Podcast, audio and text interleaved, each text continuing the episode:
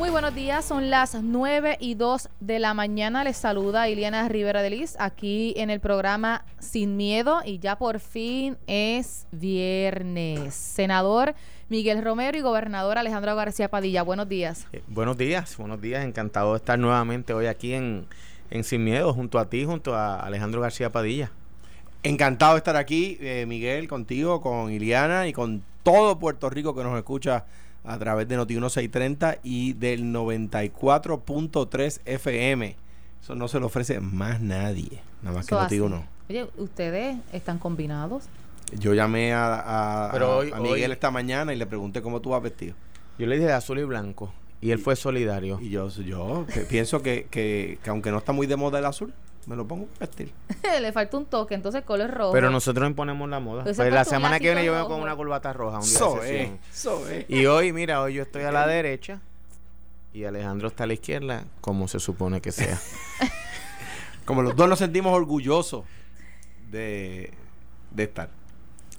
Miren, eh, hoy es viernes y hay varias noticias interesantes. Está la, la situación está de nuevo en la autoridad de energía eléctrica y que los compañeros salientes José Báez y José Sánchez Acosta revelaron eh, la otorgación millonaria, más bien es como una enmienda a unos contratos, según los documentos que a mí también me hicieron llegar y ellos también estaban solicitando que se aclare y que, que se explique si es correcto que una de las enmiendas que se hizo es por dos días de trabajo por dos millones de dólares a, una empresa que estaría ofreciendo servicios de consultoría legal a la Autoridad de Energía Eléctrica, King and.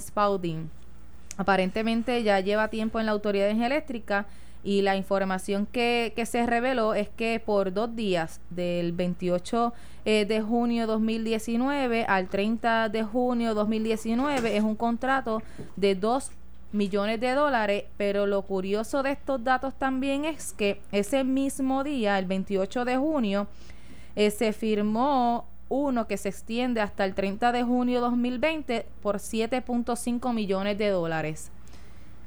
Esa es la información que, eh, que, a ellos también le llegó y nosotros buscando más datos referente a esto y queremos ver el contrato que lo estamos buscando en la oficina del Contralor para ver lo que establece según explicaron la enmienda C, donde se, establecen los 2 millones de dólares sin efecto por dos días.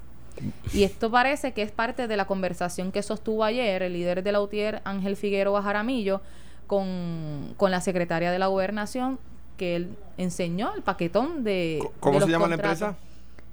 King... King Spalding. King and Spalding. Sí. Yo creo que eso es un, es un buffet, una firma de abogados eh, mira, eh, eh, yo no, no, muy difícil, ¿verdad? Pensar que por los días de trabajo se puedan generar una facturación de 2 millones de dólares en un contrato de servicios profesionales. Que ya llevan 7.5. yo quisiera pensar que esto es un contrato que se otorgó, que fue radicado en tiempo y como en ocasiones los contratos corren hacia atrás por lo menos 15 días, que ahí hay algo eh, que pudiese justificar esto o que hay algún tipo de error numérico.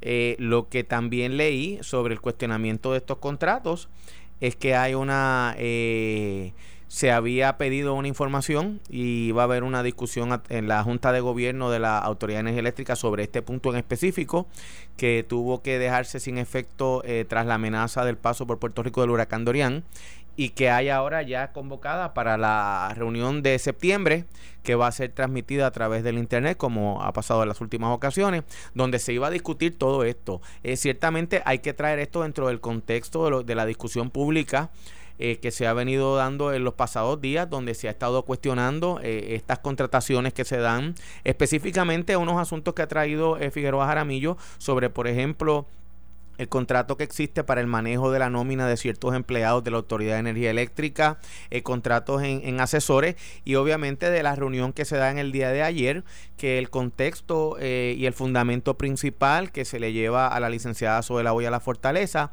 es que hay una serie de contratos y de gastos que pueden ser reducidos dramáticamente para entonces abrir paso a unos ajustes salariales a los eh, a las personas que ocupan la posición de celador en el caso de energía eléctrica y para el que no, yo creo que el pueblo de Puerto Rico está bastante eh, al tanto de la función que hace un celador, que son las personas que están eh, en el day to day eh, arreglando, están en las líneas, reparando, conectando.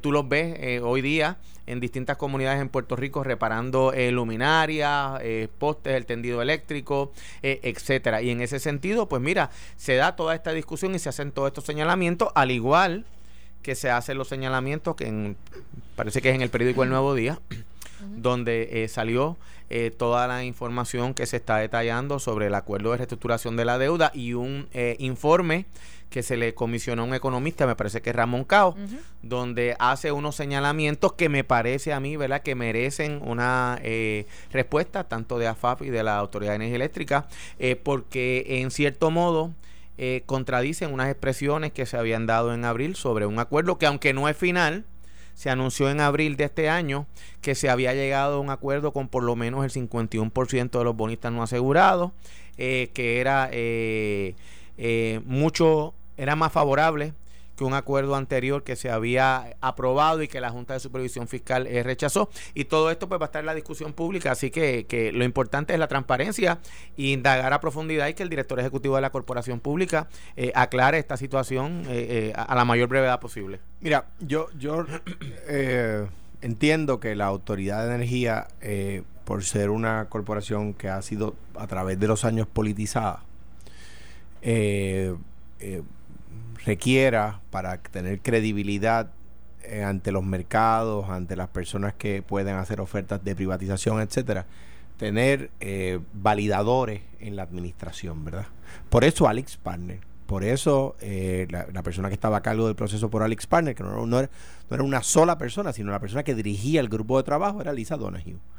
Y a mí se me criticó por despolitizar a la autoridad, porque eso es despolitizarla al fin y al cabo. De hecho, aprobé una ley que bajo la administración del, del PNP se, se derogó, que decía que los funcionarios electos no podían interferir en las decisiones de personal de la Autoridad de Energía Eléctrica. O sea, yo prohibí por ley que los funcionarios electos llamaran, mira, para que el puesto de asistente 4, eh, te estoy mandando el resumen del muchacho que fue avanzador, popular o PNP, estábamos nosotros en el poder. O sea que, al fin y al cabo, si quisiera verlo desde una perspectiva política, eh, le hacía daño al Partido Popular. Pero lo derogaron. ¿Para qué? Para intervenir. Pero por supuesto. Entonces, eh, Alex Partner costó en todo el cuatrenio 46 millones de dólares. La actual autoridad de energía eléctrica, en dos años y ocho meses, lleva 120 millones de dólares. Sin contar el contrato que ha sacado hoy en A Palo Limpio, José Sánchez Acosta y José, y José sea, eh, eh, y yo, yo no, lo hago aquí para de ninguna manera debatir con, con Miguel. Lo hago aquí porque porque eh, los candidatos del PNP en las pasadas elecciones le decían al país que iban a combatir a Alex Partner porque eso era un gasto. Y la autoridad de energía eléctrica los pone a ellos en una mala situación esto no es, y no quiero hablar por él, por Miguel, hablo por en general, ¿no? Eh, de manera general, generalizando. Esto es una de las cosas que cuando uno es candidato no quiere tener que atender cuando el partido de uno está en el poder. Que uno dice, mano, pero eso era lo que criticábamos. Yo creo que la autoridad necesita validadores externos en cuanto a los procederes administrativos de la autoridad. Sí, creo en que, que lo necesita porque fue por demasiadas décadas controlada desde la fortaleza. Problemas de la Autoridad de Energía Eléctrica es que cuatrenio tras cuatrenio, por muchos años, no eternamente, no siempre fue así, era dirigida desde la fortaleza, no desde la autoridad misma.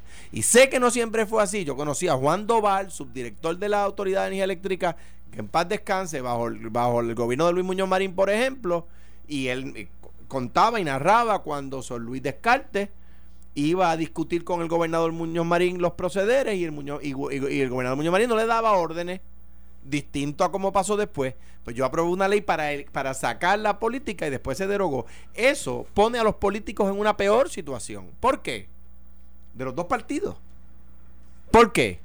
Porque cuando hay una plaza de celador, al político le llegan 10 resúmenes, o sea que va a poder ayudar a uno y no va a poder ayudar a nueve.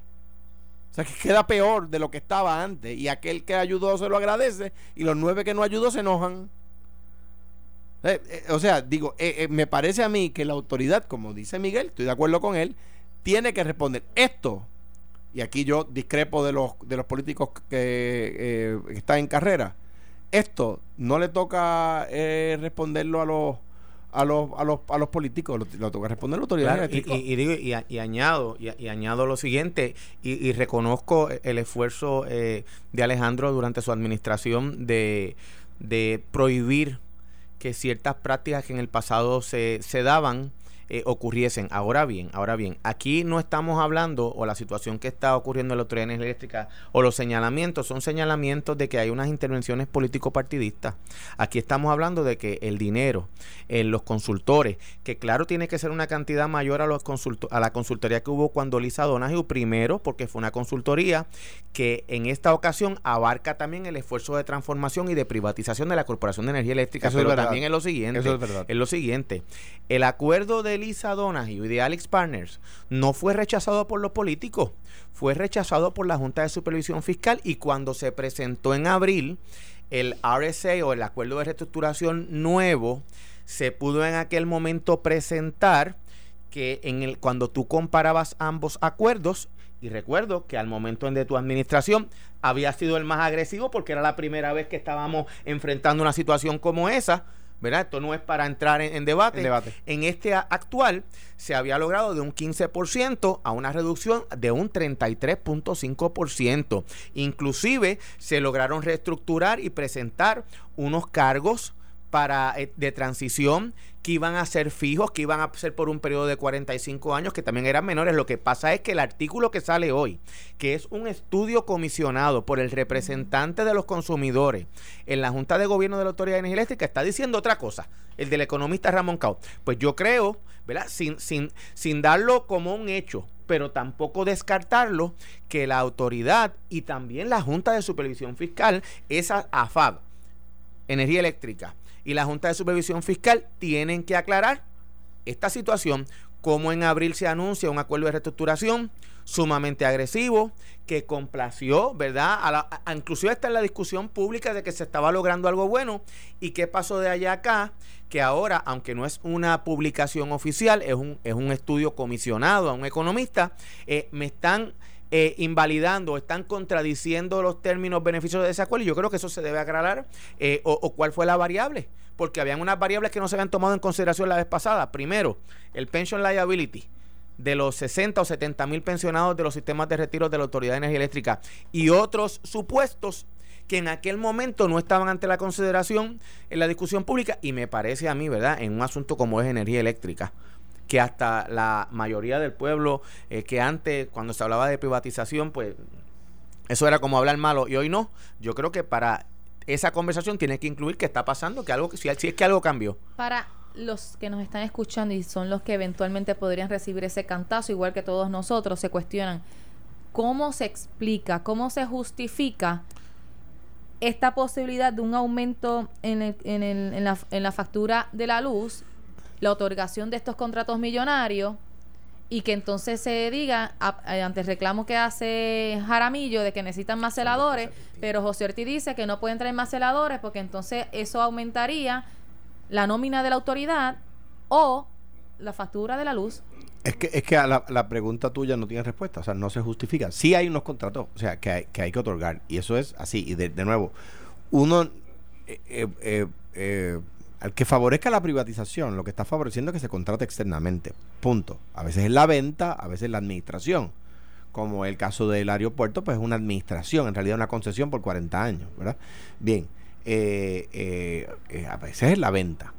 Lo que se está haciendo es que se vende a, a un privado. Eso es un contrato, eso es contratación externa. yo decía, lo que necesitamos es inversión externa, inversión privada. Bien, O sea, que lo, pero en cuanto a lo que tú mencionas, no hay justificación en que se tripliquen los contratos. Miguel trae un punto que es muy válido, que espérate, es que aquí se están atendiendo unos temas, como por ejemplo la privatización de la autoridad, que son temas que no estaban sobre la mesa y eso conlleva una asesoría. Está bien, y eso es un, es un elemento muy válido lo que la gente dice, sí está bien, pero triplicar, oye, está un poco complicado, estoy seguro que, eso se puede negociar mejor y se pueden contratar los senadores que necesitamos. Eh, pero, pero yo, de nuevo, como no soy candidato a nada y, me opongo a ese tipo de, tipo de promesa incumplible, eh, eh, cuando yo estuve como gobernador, por principalmente, no 100%, pero principalmente por, la baja brutal que hubo en el precio de combustible, el precio de la, de la energía eh, estuvo residencial, estuvo a 14 y pico centavos kilovatio hora. Lo tomé en 30, 31 eh, a kilovatio hora. o sea que bajó. Yo me acuerdo con Falú en una entrevista, yo siendo gobernador, que hicieron, creo que fue en el shopping center de Plaza Carolina, que Falú lo cuestionó. Y yo le dije, vamos a hacer una cosa. Si eh, la factura de Noti1 no ha bajado a tantos centavos el kilovatio hora, si te estoy diciendo una mentira, tú me llamas y yo la pago de mi bolsillo. Y Falú nunca más me llamó para ese tema, porque estoy seguro que verificaron y era verdad. Eh, o sea que, eso lo pudo corroborar Noti1.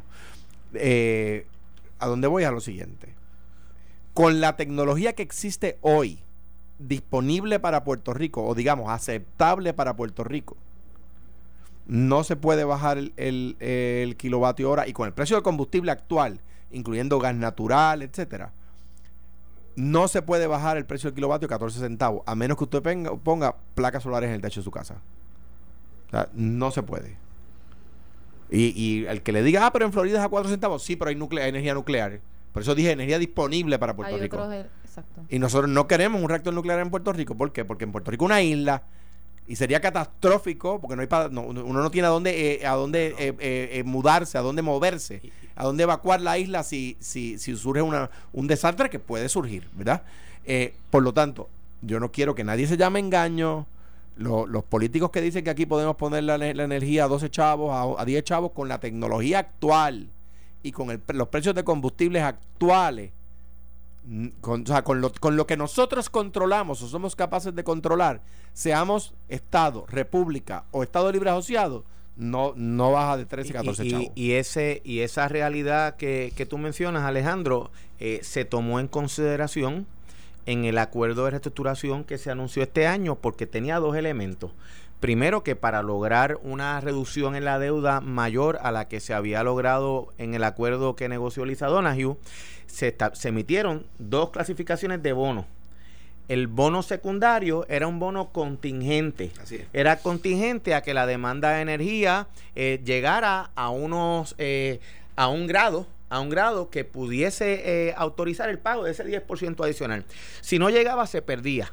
Y en adición a eso, el cargo fijo escalonado que se estableció, que comenzaba en un centavo, 2.5 y llegaba a un 4 algo, 4.97, al final del acuerdo también era un cargo fijo que si la demanda de energía, porque por ejemplo, como han hecho varias personas en Noti1, se desconectan del grid y, funcionan a base de placas solares, pues que ese cantazo no lo cogiese el que continuara, el que continuaba conectado al sistema de energía eléctrica, porque esa es la realidad. También presuponía otro tipo de eficiencia y transformación que venía atado del esfuerzo de, privatización de la Autoridad de Energía Eléctrica. Eh, lo que aquí es distinto es que me parece a mí, ¿verdad? Y estoy aquí eh, quizás especulando un poco, es que cuando tú lees el artículo del Nuevo Día, el artículo del Nuevo Día y lo que eh, trae el economista Ramón Cao es que está pasando el liability, la responsabilidad del pago de pensiones dentro de ese acuerdo, que si lo queremos todo, pues entonces, eh, y garantizar ese pago en esa factura, pues entonces va a haber un aumento adicional porque eso conllevaría un, un cargo fijo que en el acuerdo de reestructuración inicial de abril, eh, por lo menos yo no lo vi. Eh, no, es que no lo vi, es que cuando se reportó se dijo, aquí todavía falta, por ejemplo, lograr, lograr que el 66.6% del restante de los bonistas no asegurados voten a favor del acuerdo y además dejaba unos asuntos sin atender como era eh, el, déficit eh, eh, en el sistema de pensiones de la Autoridad de Energía Eléctrica. Que por eso yo creo que también aquí tiene que haber una, me parece a mí, y yo le doy este consejo, a mi buen amigo José Ortiz, que es una persona también que ha trabajado en distintas administraciones, ocupando puestos de confianza. Y que empezó con Aníbal, si yo me lo recuerdo. Empezó con, con Aníbal Oconcila y estuvo en acueductos con, con Acevedo Vilá y después estuvo con Fortuño. Eh, así que me parece a mí que él ha estado que no es una persona que responde a un partido político en específico, sí a administraciones, que, el, que nosotros allá afuera eh, hay que explicar esto, esto de los contratos, me parece a mí que le resta mucha credibilidad al esfuerzo genuino que se está haciendo para atender un asunto que hay que atenderlo. Si no se atiende los 8.300, eh, la deuda de 8.300 millones de dólares, si no se reestructura, y no se comienza a pagar los esfuerzos para llevar a cabo el resto de la transformación, pues mira, no sé, eh, va a ser más cuesta arriba y más difícil.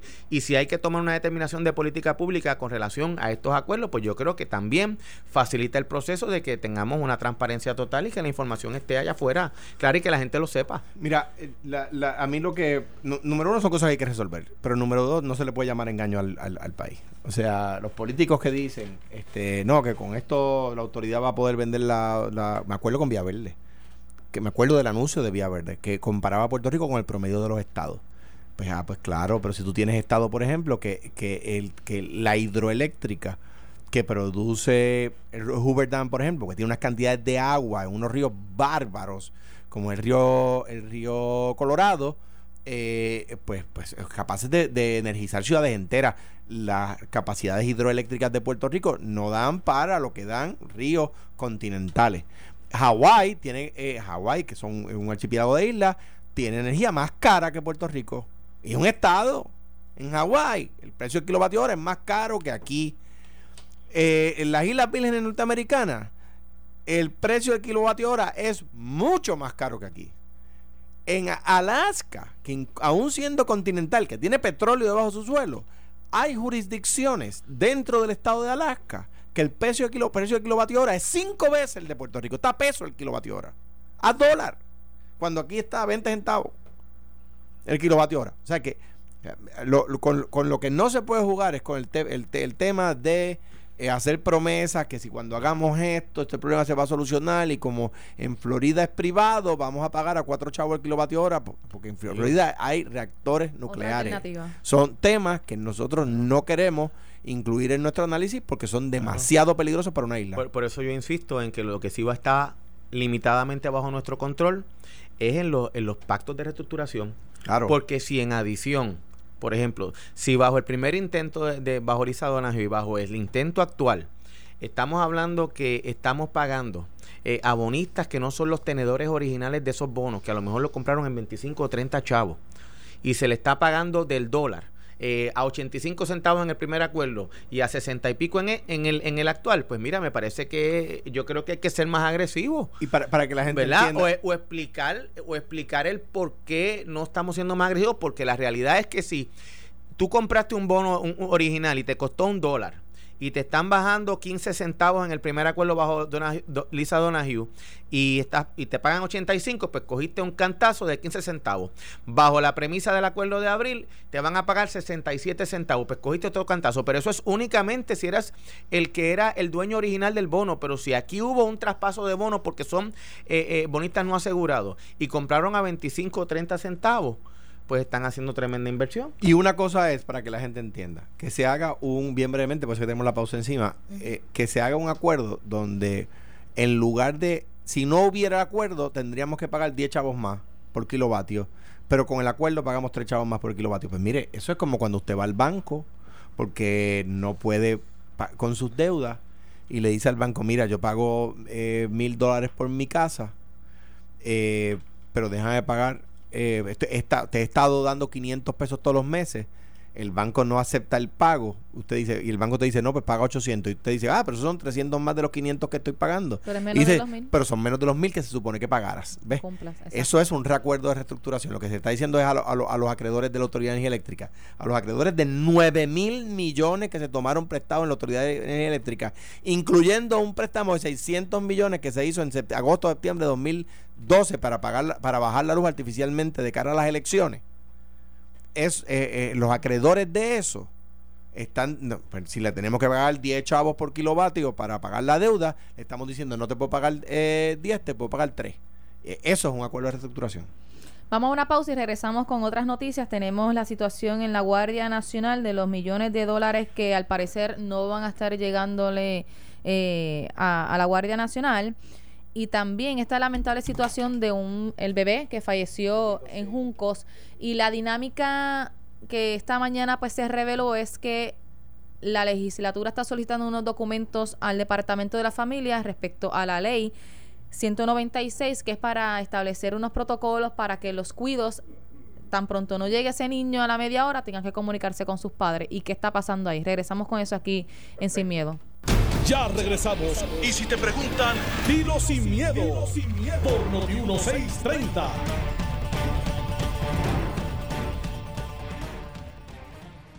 Son las 9 y 37 de la mañana. Regresamos aquí a Sin Miedo con el gobernador Alejandro García Padilla y el senador Miguel Romero. Pasando entonces ahora al tema relacionado a la Guardia Nacional y que al parecer el, presidente de los Estados Unidos, Donald Trump, eh, determinó desviar 3.6 millones de dólares en proyectos militares de reconstrucción para el levantamiento de parte de un muro en la frontera en México.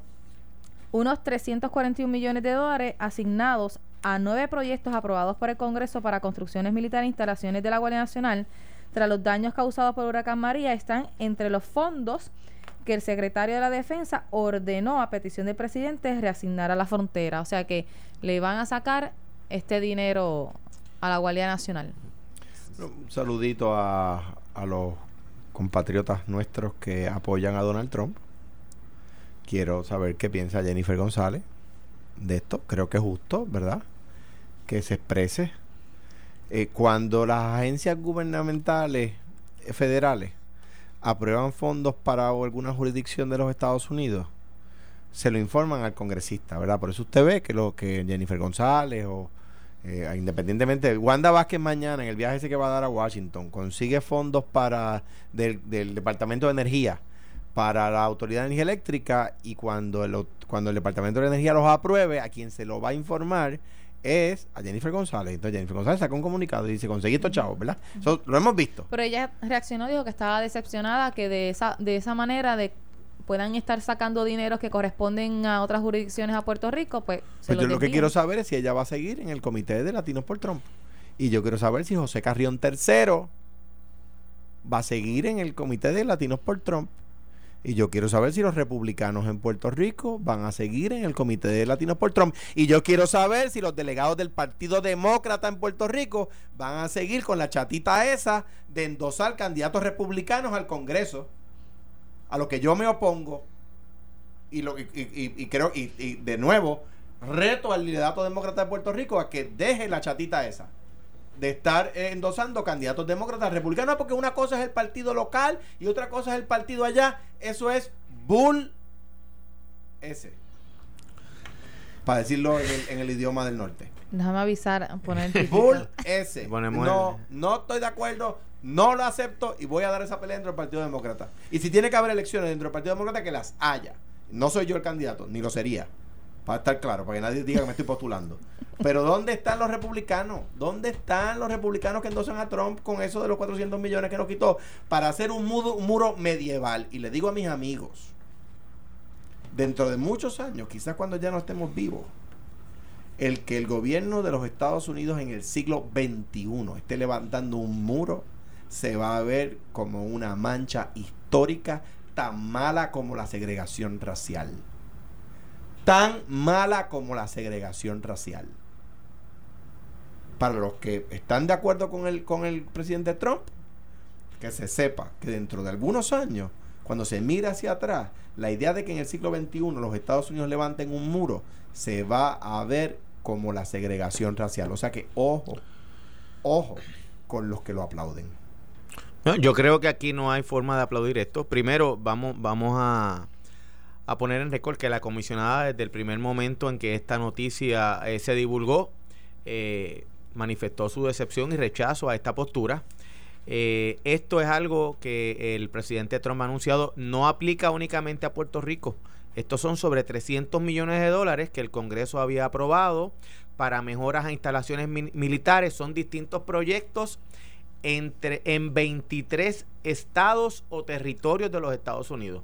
Y lamentablemente ahí se fueron unos chavos que eran para Puerto Rico, pero también hay proyectos en Florida, hay proyectos en, en Michigan, me parece, hay un listado de, de, de, este tipo de iniciativa militar, donde el cual, pues, esto es algo que Trump lo planteó desde la campaña. Claro que hay que rechazarlo, y más los que somos miembros del Partido Demócrata, y hasta los mismos republicanos, como la comisionada residente, ha manifestado, ha manifestado el rechazo a, algo eh, como esta posición, que es un asunto bien personal para el presidente, para el presidente Trump, que está en Casa Blanca, que tiene el poder y la autoridad para así hacerlo, y que cogió y se pasó por la piedra 23 jurisdicciones dentro de los Estados Unidos, incluyendo estados, para quitarle esos fondos y mandarlo para el proyecto SD, la locura esa de hacer la, la gran muralla que, que, para entre los Estados Unidos y los Estados Unidos mexicanos, eh, que esto es un issue. Eh, eh, Trump provocó un cierre, una crisis de aprobación presupuestaria en el 2017 por el issue del bendito muro. Pero él dice que eso es por seguridad nacional. Bueno, pero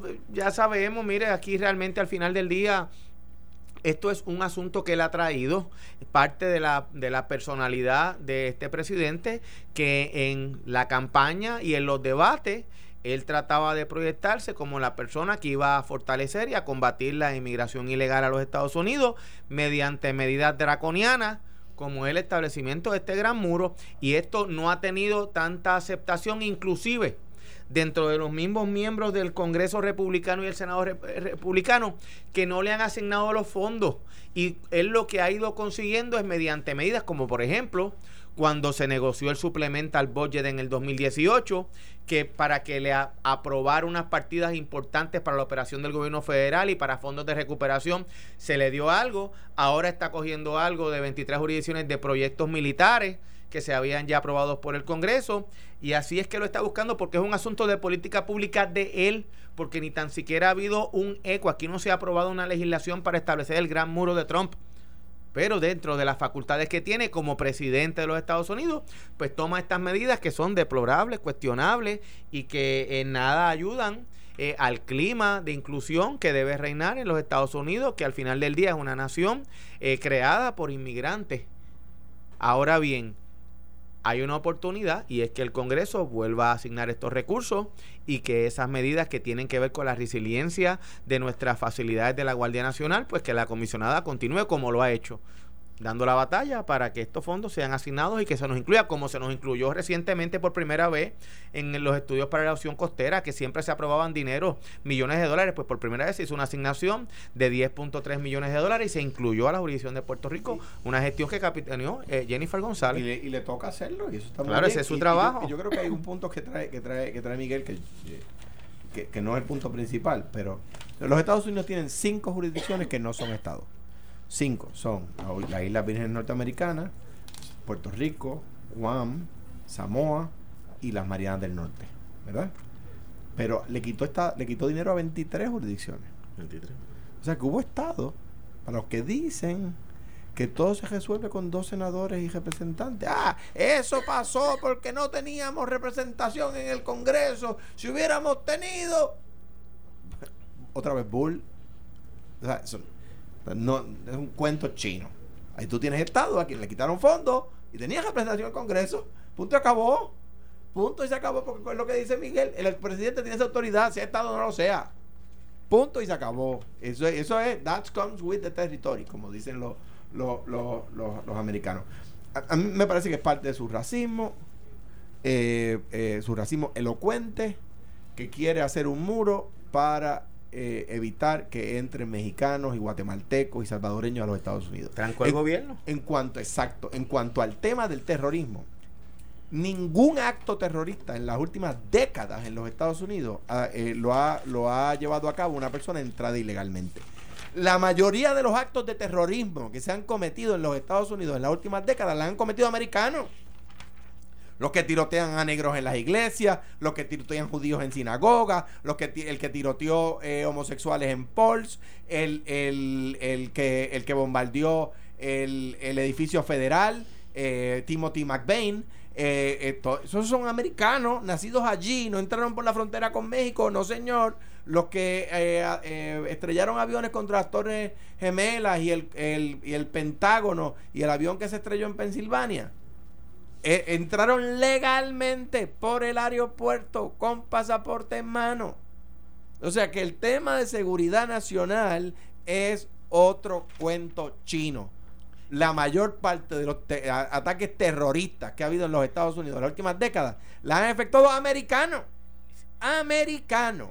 Nacidos allí, criados allí, en su sistema educativo, en, los estados, allí. Ni siquiera en las Islas Vírgenes, en Samoa, en las Marianas, en Guamo, en Puerto Rico. Y, y la contradicción va a tal punto que Trump se ha tratado de proyectar como el presidente eh, que más apoya que tengamos una estructura eh, militar eh, fuerte con todos los recursos del mundo, con instalaciones de primera, pero en su afán por este muro sin sentido, porque meramente fue su caballito de campaña desde las primarias para de cara a las elecciones presidenciales del 2016, llegó al punto de que en una ocasión eh, cerró el gobierno, trancó un proceso presupuestario y ahora le está quitando los chavos a proyectos militares que él tanto dice defender y que él tanto dice apoyar. Así que me parece a mí que en ese sentido esto es parte de estas contradicciones de este presidente. Pero fue su promesa de campaña y el, el pueblo estadounidense, exacto, votó por eso. Así es. A mí, O sea, él está cumpliendo A mí me preocupa lo que más propuso en, en su campaña. eso me preocupa más que... Claro, y que, y que tiene el poder para hacerlo, punto. Y, que- y que ma- más que haya un loco que propone locuras, me proponga, me preocupa que el pueblo americano apoye a ese loco. O sea, eh, de- digo, porque es que un loco, locos hay en todos los pueblos. Eh, pero que el, que el pueblo se una detrás del loco es, complicado. Eso, eso es una complicación democrática. No tengo más nada que añadir, estamos 100% de acuerdo. No, y, y- Tratamos sé- de combatirlo. Y yo sé que, que ambos hemos tenido en, la, en, la- en nuestros trabajos compañeros locos que han sido avalados por la democracia. Eso no pasa solo allá, lo que pasa es que no tienen el poder de Ya. hacer esas cosas. Ya nos quedan poco tiempo y nos quedan dos temas, Hay- pero hay uno rápido que quiero tocar a ustedes el alcance que tiene el Estado o si tiene los recursos eh, necesarios dentro de esta eh, controversia que esta mañana se suscitó aquí en, en Normando en la mañana por la lamentable situación en Juncos donde un infante de, pues, de cuatro meses, un bebecito prácticamente, falleció lamentablemente por ser olvidado por su papá mientras él trabajaba y lo dejó dentro de su vehículo.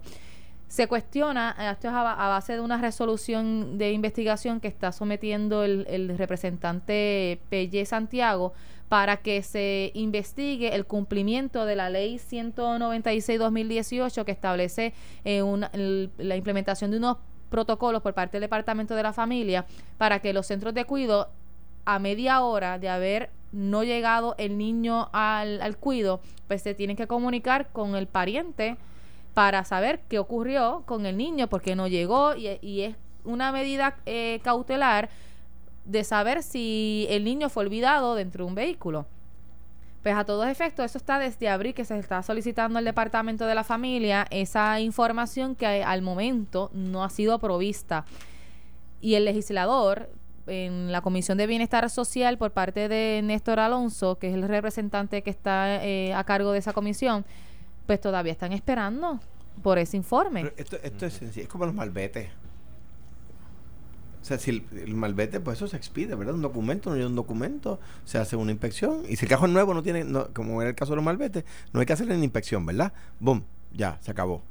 Pues si el protocolo existe, la respuesta del departamento, claro, no pueden redactarlo de las 8 de la mañana a, la, a, la, a las 12 del mediodía, ¿verdad? Pero como la secretaria dijo aquí, eh, que el protocolo existe, ¿verdad? Le dijo a Normando. Y que ella no le falta la verdad. Pues es sencillo. Uno se vira, le dice al asesor, mándame el protocolo para acá. Eh, pues, eh, haz una cosa, ¿no lo tienes en internet? No, escanealo. Ah, pues dale. Y Normando, dame tu email. Te lo estoy enviando en este instante. Pelle, dame tu, tu, tu email. Te lo estoy enviando. Es más, haz una cosa. Envíaselo a todos los, los, los legisladores. La semana pasada, no, estos días, el secretario de Obras Públicas dijo que nosotros no habíamos sometido el listado de, de escuelas en desuso Y, y- en menos de 24 horas el exsecretario Rafael Román produjo el documento que se entregó en el cambio de gobierno. Mira, aquí está el documento que entregamos en diciembre del, del 2016. Pues ya, ahí se acabó el problema. Si ella tiene el protocolo, si es verdad, porque ella dijo que lo tiene, pues ya, yo estoy seguro que Noti 1, antes del mediodía, tiene el protocolo. No, no debería haber ningún problema si está. Primero, yo creo que esto es un asunto eh, eh, dentro de esta tragedia. Es una situación muy triste, este, muy lamentable cuando ocurre una cosa como esta. Pues si en el pasado, como pasó en el 2016, se aprobó una ley eh, que no es que le impone una responsabilidad por una tragedia como esta a una entidad gubernamental, pero sí le impone una responsabilidad de que si hay medidas que mitigan que estas cosas puedan ocurrir, pues que se cumplan, que se cumplan. Y me parece a mí que el proceso legislativo tiene un propósito. Yo cuando eh, fungí como secretario del trabajo, en muchas ocasiones tuve que comparecer a la Asamblea Legislativa, no únicamente al proceso presupuestario. Pero eh, se pedían eh, ponencias, se pedían eh, eh, opiniones cuando la agencia tiene un peritaje, una responsabilidad particular.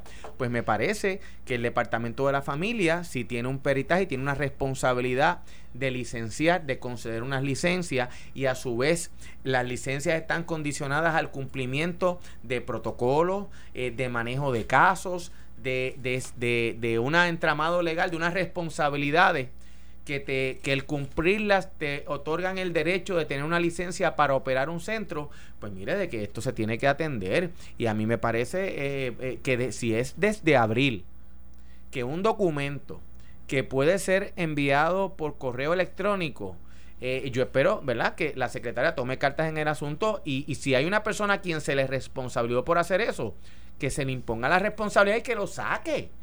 Porque uno escuchar esa entrevista en el día de hoy y el interrogatorio al que fue sometido a la, secre- la secretaria y las respuestas que tuvo que dar en esta situación, pues mira, yo creo que me parece a mí que es más que evidente que la metieron en un problema innecesario y si el protocolo no se ha cumplido, no se ha revisado, también se tiene que decir, porque si los recursos no estuviesen, porque también esto es lo malo, que como no se dan las respuestas concretas, pues uno tiene que especular y uno tiene que entonces opinar a base, pues será que no tienen los recursos si no lo han hecho, o si lo han hecho, ¿por qué no lo suplieron? o qué está pasando allí. Y yo creo que me parece a mí que eso requiere atención también, más cuando se da esta situación, esta tragedia que ocurrió en el Y, día y es una tragedia y eh, mi, a- abrazo a los padres del, del bebé que no hay manera de uno no se puede la imaginar vez, uno no se la puede imaginar el dolor que tienen.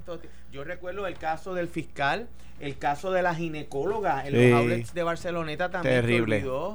mira un tema bien breve que quería traer porque es de esas cosas que uno se entera y uno dice mano cómo es posible que estas cosas pasen en Vega Alta en la ciudad bella de Vega Alta eh, el alcalde eh, Can quiere eh, a- por tasación, que eso es importante, eh, aceptar la oferta de una entidad privada sin fines de lucro que quiere hacer un museo en el antiguo casino que está abandonado. ¿Verdad? Esta gente quiere por tasación hacer un museo allí para dos cosas. Número uno, un museo de Gilberto Concepción de Gracia, fundador del PIB, eh, eh, hombre grande de la historia de Puerto Rico, eh, que era vegalteño, y sobre el Manuel Miranda, dramaturgo, hijo o descendiente de, de, vegalteños, también orgulloso puertorriqueño, hijo de vegalteños, ¿verdad? Pues quieren hacer un museo para ellos. Pues el alcalde propone que se venda por tasación, el sitio está destruyéndose, se va a colapsar el techo, etcétera, del antiguo casino de Vega Alta. Pues la Asamblea eh, Municipal de Vega Alta, por, por meterle eh, eh, una pajita en el ojo al, al- al alcalde, no, no lo permite y prefiere la Asamblea Municipal de Vega Alta, la Asamblea Legislativa Municipal de, de Vega Alta, la legislatura municipal, como se llama ahora, prefiere que el casino se siga destruyendo y que los vegalteños y los puertorriqueños no tengamos un museo que merecemos de la obra de Gilberto Concepción de Gracia, vegalteño por excelencia, y de Lin Manuel Miranda, vegalteño por excelencia, para que el alcalde no tenga un logro. Pues esas son las cosas que uno no entiende. Esas son las cosas tontas que uno no entiende y le hago un llamado a la, a la legislatura municipal de Vega Alta que se deje de chiquilladas y permita que una empresa privada y sin fines de lucro invierta en el antiguo casino que está abandonado por décadas, que lleva décadas abandonado, y permita que tengamos los puertorriqueños un museo que honre a Gilberto Concepción de Gracias, que no era de mi partido y bastante que nos combatió, pero un hombre grande de la historia de Puerto Rico y por supuesto de un contemporáneo de la generación de nuestros hijos, de Luis Manuel Miranda, que sin duda alguna un, un, un hombre grande eh, eh, en la historia ya de la humanidad, ¿verdad? Eh, me parece que la Asamblea Municipal de Vega Alta le hace un flaco servicio a su pueblo cuando impide que eso se dé, a menos que tenga los chavos la Asamblea Municipal de Vega Alta y mañana apruebe una resolución para hacerlo ellos mismos. Si no, que se pongan para su número y, y, permitan que eso suceda, porque al fin y al cabo es una obra con inversión privada en el pueblo de Vega Alta que muchos que lo continúan necesitando. Cada vez se pone mejor este programa. Y esa, bueno. y, esa voz que ustedes escuchan no es de nadie menos que de la mujer. Muchachos, me tienen pegada. Entonces vengo corriendo para no perderme eh, la ñapita los últimos minutos. Eh, unas cositas que quería decir. Lo mismo nos pasa a nosotros cuando vamos de aquí al carro y está comenzado. La, la discusión, gracias, la discusión de lo de Trump estuvo genial. Pero añado, Trump no está en contra de la inmigración. Él favorece a la inmigración y viene de inmigrante. Él está en contra de los pobres que inmigran. Exactamente. Cuando los Estados Unidos era una nación grande, combatía la pobreza, no combatía a los pobres. Tengo una, aquí yo tengo el contrato rápidamente, antes de la pausa, el de Keenan Spouting, que explica en las enmiendas, porque se comenta que fue enmendado para obtener dos millones de dólares por dos días, pero lo que ocurre es que antes de que finalizara el cumplimiento de este contrato, al parecer necesitaban un, un aumento de dos millones de dólares y se da el 28 de junio, el 26 de junio 2019 para que termine el 30 de junio con 7.5 millones de dólares, que era que por eso es que se entiende que son 2 millones por dos días. Ojo al Contralor, ojo a la oficina de la, de la señora Contralora. se hizo una enmienda, al parecer se quedaron cortos por los servicios que pues, brindaron. Pues, ojo, porque no, los 2 millones. Pero cuidado que no pueden ahora facturarse bajo ese nuevo contrato por servicios que se dieron bajo el contrato anterior. Al parecer el, contrato nuevo se hizo con la totalidad del que tenía anterior. Ah, bueno, por eso, pero no pueden ahora con esto pagar servicios ya realizados. Es que este contrato de 2018, este contrato que es el que la gente quiere oír. no, no, no, no. Pero, es el que la gente quiere oír esta hora. Pero los cabilderos. No podemos, no podemos invadir la unidad apropiada. Pero yo te, ah, pues yo te tengo aquí. Está bien, tú mandas, no hay problema. No, pero quería aclarar eso porque se había comentado no solamente por dos millones, es que se enmendó este contrato se había enmendado ya como tres veces. Tiene, que estar ahí para, dar aumentos. para que la cuantía de fondos se va a utilizar, inclusive el término de vigencia contra eh, contra que dicha factura, la facturación que se haga se puede girar contra esos fondos. Así es. El gobierno sabe que los están velando, imagínate con un gobernador que sabe cómo que se hacen las cosas, que le puede decir, mira, déjame ya acordarme de tal y tal y tal. Vamos que se cuiden, van sin miedo.